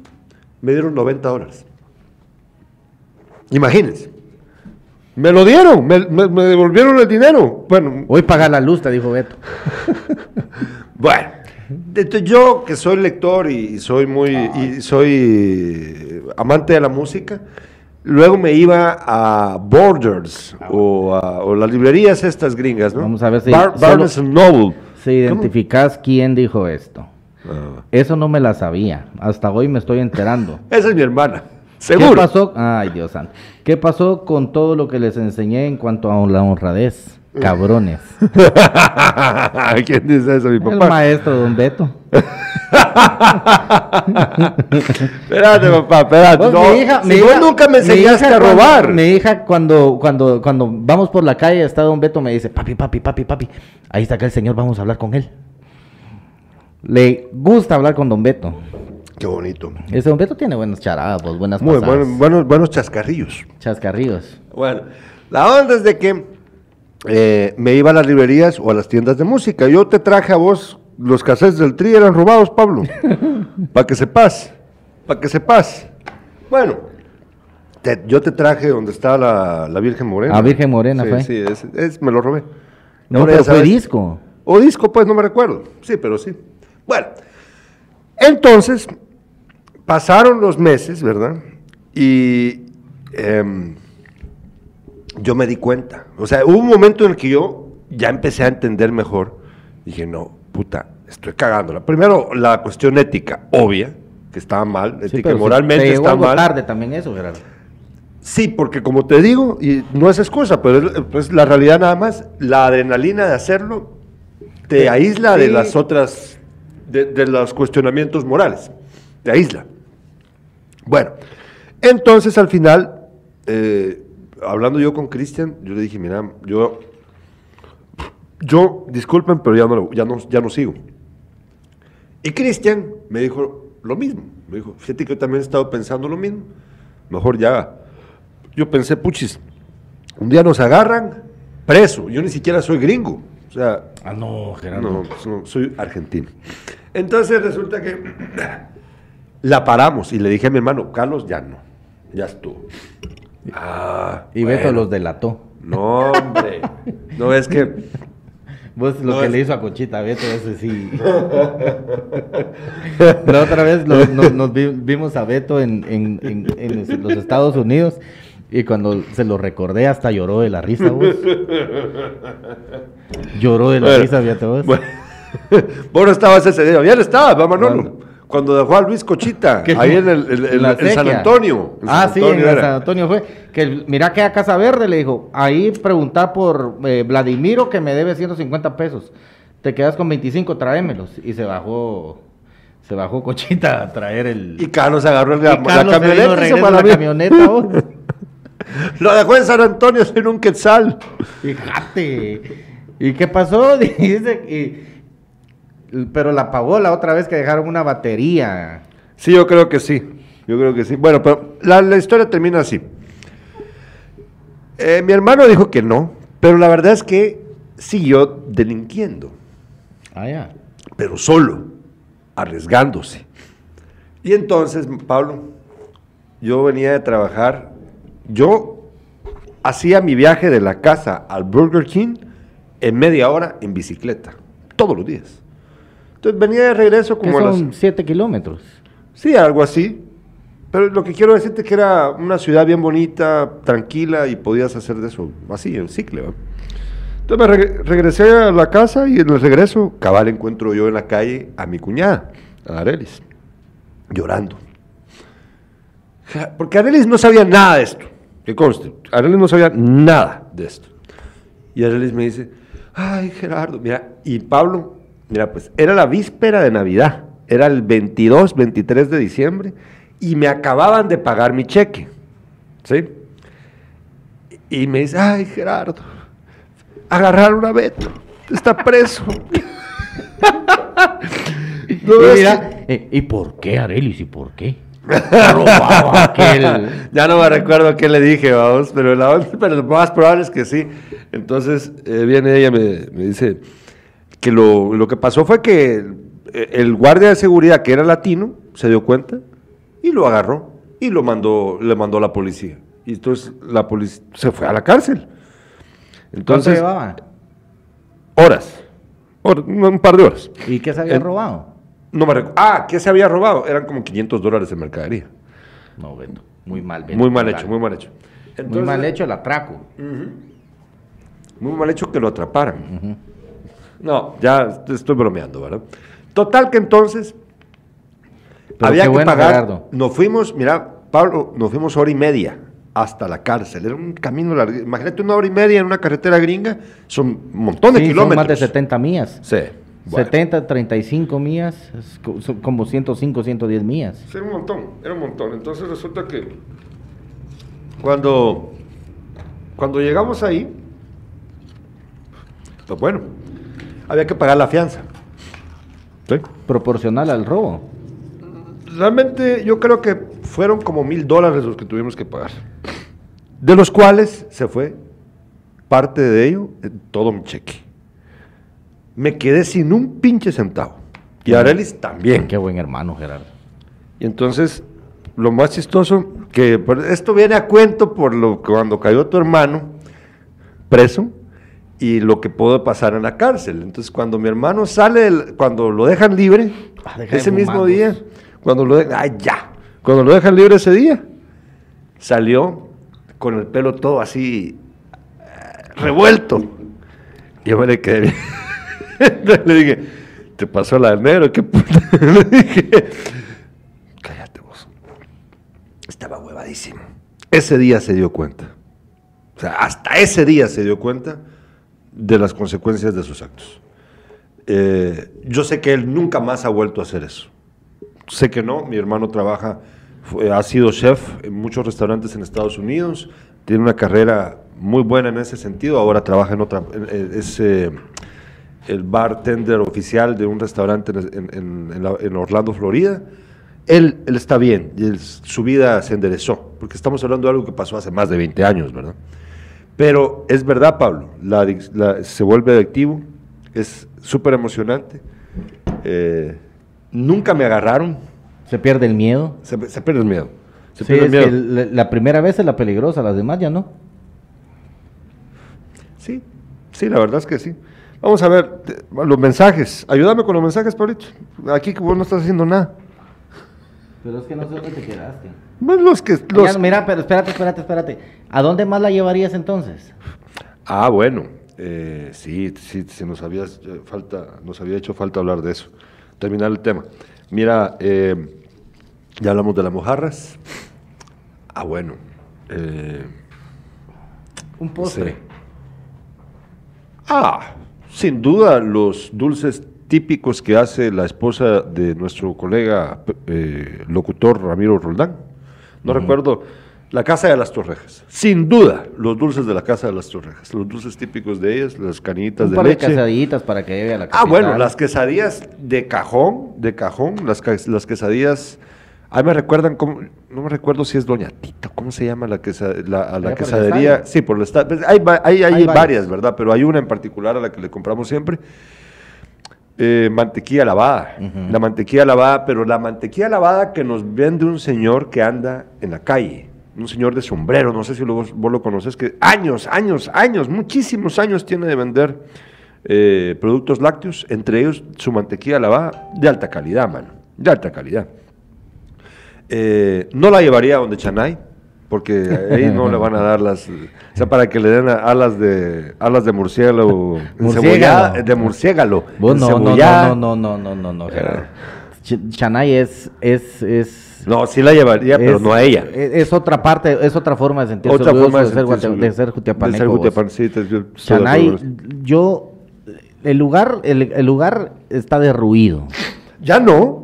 ¿Ah, ya no? No, no, lo, lo han arreglado. Bueno, una parte el lugar, el, el, lugar está derruido y el lugar está de, descuidado. Pero pero ir donde Chanay es otra cosa por la gente que llega ahí. Ah, claro, o sea, llega el arquitecto como llega el obrero. Ahí se junta el albañil y el arquitecto. Sí, es decir, es decir, es un bonito lugar para ir a platicar. y eh, aprendes de la vida de muchos. Ah, fuimos a ver, fuimos a ver el clásico Barcelona y Real Madrid ahí. Y no cabíamos. ¿El último? El no, fue hace años. Ah, bueno. No cabíamos y Tyron Marchorro, esa vez, estábamos todos amontonados en donde está el, donde está el, la barra. Hay una tele. Sí, sí, sí. Por donde sube la Marta y la María. Sí, sí, la, ratilla es la mascotilla. la tele está en la esquina. Hay una barra que yo, nunca le he entendido por qué está ahí o qué guarda. Solo tal vez sea como punto limítrofe. Y estábamos todos amontonados como que fuera parada de camioneta o como que fuera interior de camioneta, así pegados a la, a la barra. Y cayó el empate, Gerardo. Y Tyron Marchorro soltó una ametralladora ahí donde estábamos todos. Botaron la barra, botaron las cervezas, se quebraron unas mesas, quebraron unas sillas y había gente que se le, el cohete le había atravesado las el pantalón, el pants. Órganos vitales expuestos. Fíjate, que eh, ahorita estaba pensando para seguir respondiendo tu pregunta. Eh, yo viví en el Chiltepe y una vez eh, en la comunidad, el Chiltepe es una comunidad cercana a la ciudad de Jutiapa, es parte del, municipio, pero y es bien lindo el lugar, es bien bonito. Y una vez nos invitaron. ¿Y seguro, Gerardo? Segurísimo, segurísimo. Lindo, lindo lugar. buen lugar para vivir. Ahí vive, por cierto, mi amigo Gandhi Méndez. Entonces resulta que para si lo quieren ir a buscar, para decirle algo. Los de Electra. Los de Electra. Entonces resulta que, fíjate Pablo, que los de la comunidad nos invitaron, ah, en ese momento yo estaba eh, casado, a una fiesta, pero la fiesta era con un peligüey enterrado. ¿Has probado peligüey enterrado? No, no, el peligüey enterrado no, pero sí Ah, otros. otro, otro, Ajá. otro animal enterrado. Está mal, es deliciosísimo, deliciosísimo. Es otra onda, otra onda, la verdad. Pero ese- esos platos se hacen de un día para otro. Sí, sí, toma, toma todo un día. Sí, o sea, de, de ahí, fíjate de que, no sé, ¿a vos a, vos, qué te- a vos a dónde la llevarías? Aquí, Aquí en, en todo el departamento. Bueno, no Porque no solamente hay... no mencionaste las carnitas, eh, no ¿Qué mencionaste, bueno, por ejemplo, eh, estas que están por el mercado, a la par del hotel, ¿cómo se A llama? la par del Rudy, Ajá, no, las que están del San Carlos. las que están del otro lado, eh, Muñoz, Ah, las- la, ah, la carnicería Muñoz. Sí, las- usted sí, pasó por sí, Jutiapa. eh, ajá, a sí, sí, pero ¿no? no, eh, pero el eslogan no, le- le- no es lo que representan las carnitas. son muy buenas, Gerardo. Son muy buenos, claro. Son muy buenas. Esas no las llevaría, sino que ya que vos las llevaste a comer, yo le daría algunas cosas para que lleve.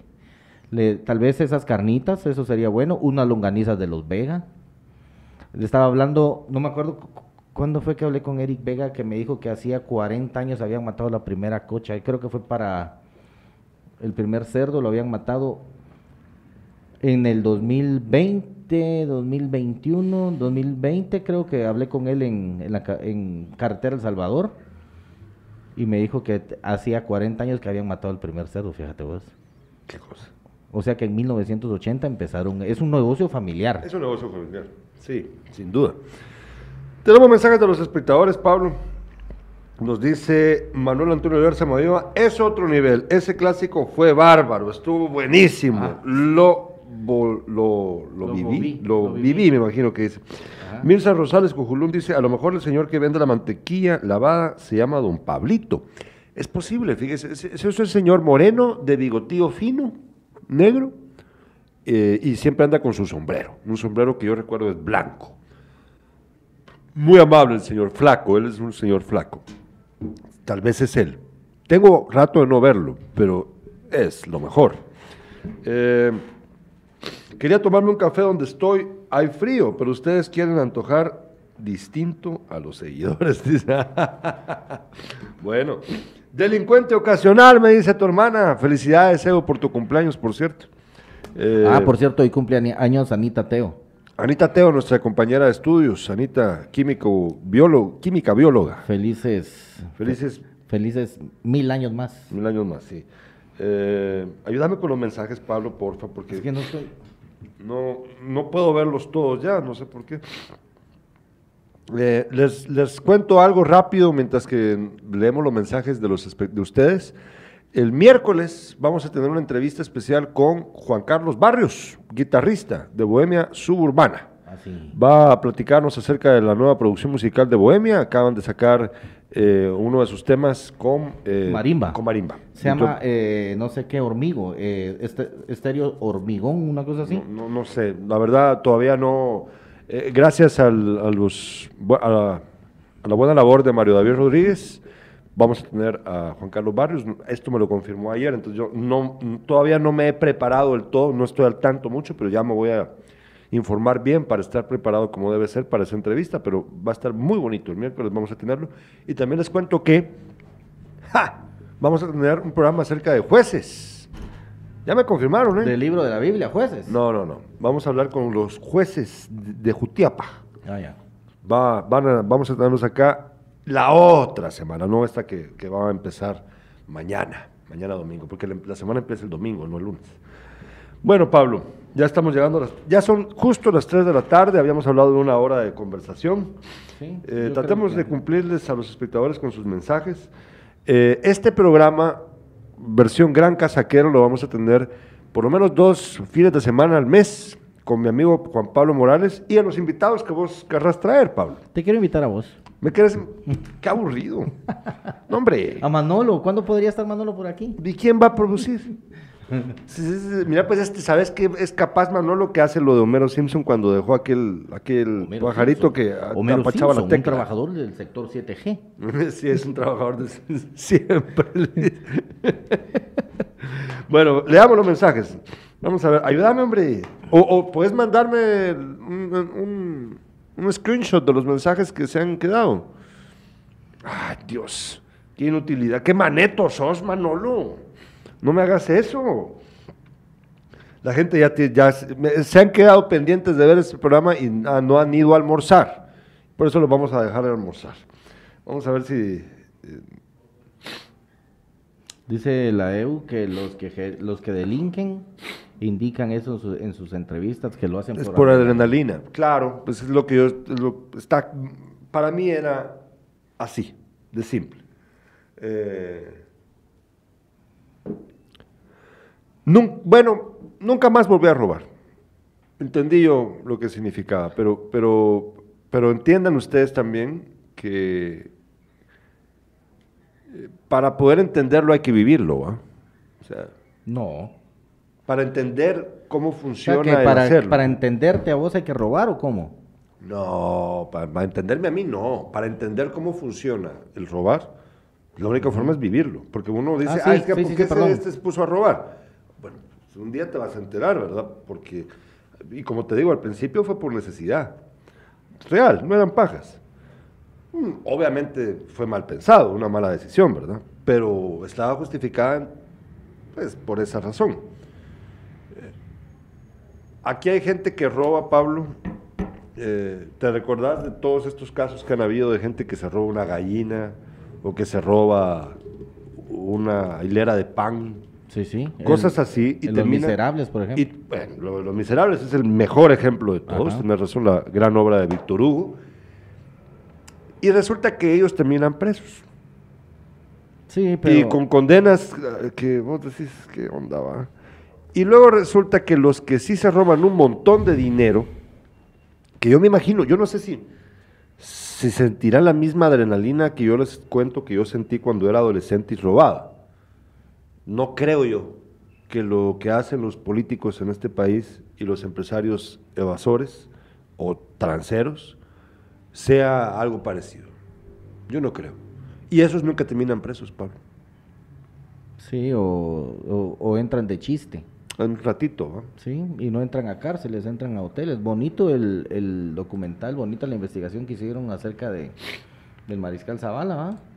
Ah, sí, sí, sí, sí. Bonita, estuvo bastante completa. Lástima que no dejaban entrar cámaras. Muy apropiado para ellos que lo hicieran así pero sí pienso que al, al, guatemalteco le abre, no hay ninguna diferencia entre el que roba la gallina y el que se roba lo del y lo que se, el que se roba lo de los eh, lo de la SAT o lo de una carretera o lo de los hospitales. ¿Por qué no hay una diferencia? No hay ninguna diferencia. ¿Por qué no hay ninguna diferencia? Porque robar es robar. Ah, el delito es, el, es el que cambia las consecuencias del delito son las, y las razones del delito son las que cambian. Porque, o sea, si yo me robo una gallina para comer. ¿Te la robaste, Gerardo? Me la robé, pues, claro, claro. Pero, es, pero el que se roba, em, por ejemplo, o el que recibe 120 millones de quetzales, Pablo. Vos, como que, mira, eso, eso qué fastidioso. ¿Cuánto tiempo tiene CNN de no tener volumen ahí, ahí con vos? ¿No ves tele? Bien, yo tengo el CNN. Hace dos días estuve viendo CNN. Pero tiene volumen. Sí. Fíjate que nosotros, a nosotros nos provee la señal claro y no tiene volumen. Yo tengo TIU. ¿Ah, sí? Sí, entonces. No, no, no, no tiene volumen. Desde que pasaron la investigación esta. Le bajaron el volumen. Le bajaron el volumen. Y yo llamé y pregunté y me dijeron que seguramente que es una, son fallas de origen. ¿Solo en ese canal? Sí. Fíjate. Son gallos, ¿va? Bueno, miren, eh, propongan los temas para tratarlos con mi amigo Pablo Morales. Aquí hablamos de todo, ya se dieron cuenta, es por eso la versión Gran Casaquero.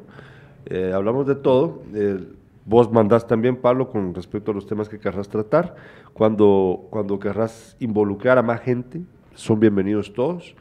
Para mí es bien bonito tener este tipo de programa porque como lo dijimos al principio, cuando estábamos en el principio del programa, Pablo, yo me siento muy afortunado de contar con, de haber logrado eh, lo que soñé de joven, de más joven. De más joven. Pues sí, pues estoy joven, mano. Joven, y rozagante. Joven, y rozagante. Joven, bello de más joven, dice. Sí, pues. es, que, es que fíjate, Pablo, mírame, mírame por qué. Mírame. Yo, yo pienso a veces, yo te voy a 40 Y, y, y, y sí, me, me ha entrado bien Sí, duro. Sí, ¿ah? Me ha entrado bien duro la, la onda de los 40. Ah, sí, Sí. Gerardo, tenés 40. Pero, pero ¿cómo? O sea, ¿Cómo se entra Pero esa vos ya edad? tenés los 40 sí, también. pero yo aquí tengo 14 años, Gerardo. Aquí adentro tengo 16 años metidos. Ah, esas son pajas. No, bueno, pero no, no, o sea, es que uno tiene que estar también, o sea, uno debe estar consciente de, de lo vivido, ¿no? Eh, Sí, y- pero y no- la- el espíritu, decís vos. No, no, no, es decir, cuando vos decís que me pegaron duro los 40, ¿a qué te referís? Me Yo refiero con Te que- veo igual que hace 20 años, Gerardo. Hace No. 20 años ya te mirabas viejo. sí, con amigos así. No, mira, pues fíjate que lo- los 40, lo que, me han, lo que pasa es de que pareciera como que estás muy viejo ya para hacer las cosas que quieres hacer. Pero es una mentira, es una Ahí ilusión, Ajá. Es, es falso. Entonces, a eso me refiero. Me han pegado fuerte porque en ocasiones me siento de esa manera, como que no, como que ya no, No puedo, compaginás. como que ya no puedo seguir, como que ya llegué a un límite. Y eso es mentira. Dame un ejemplo como con qué. Eh, siento de que no puedo aprender algo más. Siento, pero es mentira, pues, o sea, es, es- Ya a mí, es a mí un- me pasó cuando, cuando dejé de cortarme el pelo estilo hongo. ¿Tuviste el pelo estilo sí, hongo? Como muchos. Mm, sí, va. sí. Como muchos. Yo dije, no, ya este corte de pelo ya este no ya es no es para, mí, ya, ya no es para... Sí, así, así lo pensé, pero por, por, por ¿qué te digo? As- Cosas estéticas nada más. Pero de sentir que los 40 te imposibilitan, te incapacitan o que simplemente te delimitan, yo no entiendo ese... No, mira, pues yo sé que no. Lo que estoy diciendo es que por, en, un- en algunos momentos de mi vida se me cruza ese pensamiento. Yo lo anulo porque estoy alerta, estoy consciente, Lo ahogas, no lo anulas. lo hago, lo hago, ¿sí? Y entonces sigo adelante. Pero a eso me refería yo con que me ha afectado, porque esta, este, esa, esa, esa sensación, ese, eh, esa, ese pensamiento que se me mete en la cabeza, nunca lo había experimentado hasta ahora. Entonces, pues bueno, Pero qué bueno que te des cuenta que es mentira. ah, pues es que lo es, ¿no? O sea, está más que claro para mí. ¿no? Sí, mira, hoy, eh, la última vez que estuvimos haciendo esto, ¿te acuerdas que fue en la Tamazulapa, Gerardo? Cuando poníamos música los, los Ah. viernes en la noche. Fíjate que sí, qué bueno que pusiste, que dijiste eso, porque tuvimos un antecedente. Así es llamaba. verdad, pero Ajá. no, pero no podíamos hablar tanto. ¿ah? ¿O ¿Qué hacíamos? Nos daban una hora y... Con eh, Memo. Con Memo. Ay, ¿qué tal? Memo García. ¿Y Memo? ¿Quién? ¿Memo? Memo, Memo sigue ahí, afortunadamente. Ah, está bien. eh, Me- Memo sí nos enseñó. Yo lo veía, pero yo veía a Memo bien grande, fíjate vos, y hasta lo veía más alto. Yo soy más alto que Memo, pero en esa época yo lo veía a él más alto, fíjate vos. Pues estaba bonito. Y teníamos discos, usábamos discos de vinilo, ¿te recordás? No. Aparte, sí, teníamos, teníamos Senderos de Tradición de, de Ah, Héroes del sí, Silencio, teníamos discos de Estrés. de- Y se- eh, nos llamaba Luis, nos llamaba Luis, nos llamaba Samir, nos llamaba, eh, creo que Ever también nos llamaba a la radio para preguntarnos el número de teléfono de la Solar. ¿Te acordás? Nosotros, nosotros teníamos un programa que se llamaba La Hora Rebelde, que por lo En la Tamazulapa. En la Tamazulapa. Y nos llamaba Luis para, aló, sí, eh, ¿qué canción quiere? No, solo denos el número, por favor. Deme el número de teléfono de la Solar. Luis, Samir. Es que son bastos, va. Ah, es que esos eran bien vastos, pues. Bueno, eh, por cierto, un abrazo para nuestros amigos que han fallecido por COVID, nuestro amigo Jorge Samir, nuestro amigo Arnoldo Llanes y todos los demás, gente de nuestra generación, Pablo, con la que vivimos bien. Este, bueno, vamos a ver, tenemos más mensajes. Dice, Mirza, ah, no, esa no. Eh, Juan Carlos Salazar, yo invito las otras chelas. Ay, sí, ya vos, no, no, ya vas. ¿Cómo las vas a invitar? De hacer, hacer una transferencia a Manolo.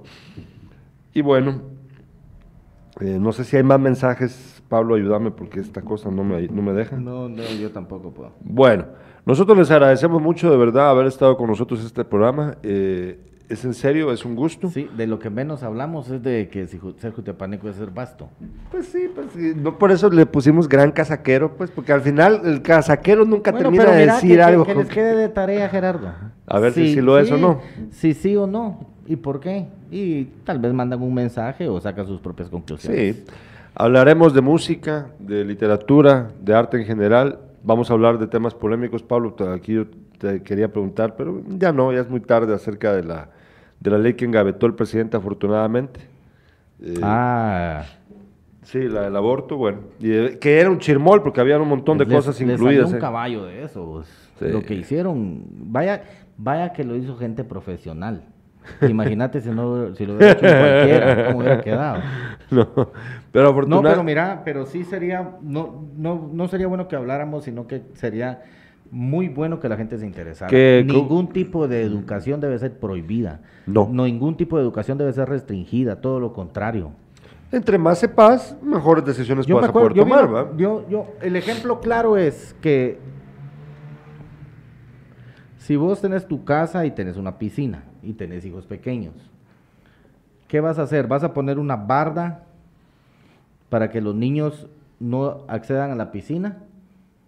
Y vos cuando te vas a trabajar, te vas a ir sabiendo que van a saltarla o les vas a enseñar a nadar. Buena, buena, buena, buena analogía la que Sí, lo que te quiero decir es que el, el, hay que, este es un, un, buen ejemplo para que no nos vuelva a pasar. Con esto se quedó atrás lo del, lo del, lo de los 120 millones, Gerardo. Con esto ya también le, le apacharon el ojo a lo de los al dinero que piensan prestar para componer las carreteras. Eh, perdón, es que fíjate que me están escribiendo aquí. Eh, no sé si tenemos un error acá o, seré yo el que se confundió, ¿qué onda? Pero me están diciendo de que estamos transmitiendo dos programas en vivo a la vez. Ah, sí, el la Pepe Mía. Ya empezó a transmitir. Ah, bueno, bueno. Ay, pero ¿por qué no, nos avisaron? Bueno. Estamos hablando nada entonces. Entonces nos vemos. Dios. Les agradecemos. Gracias Manolo.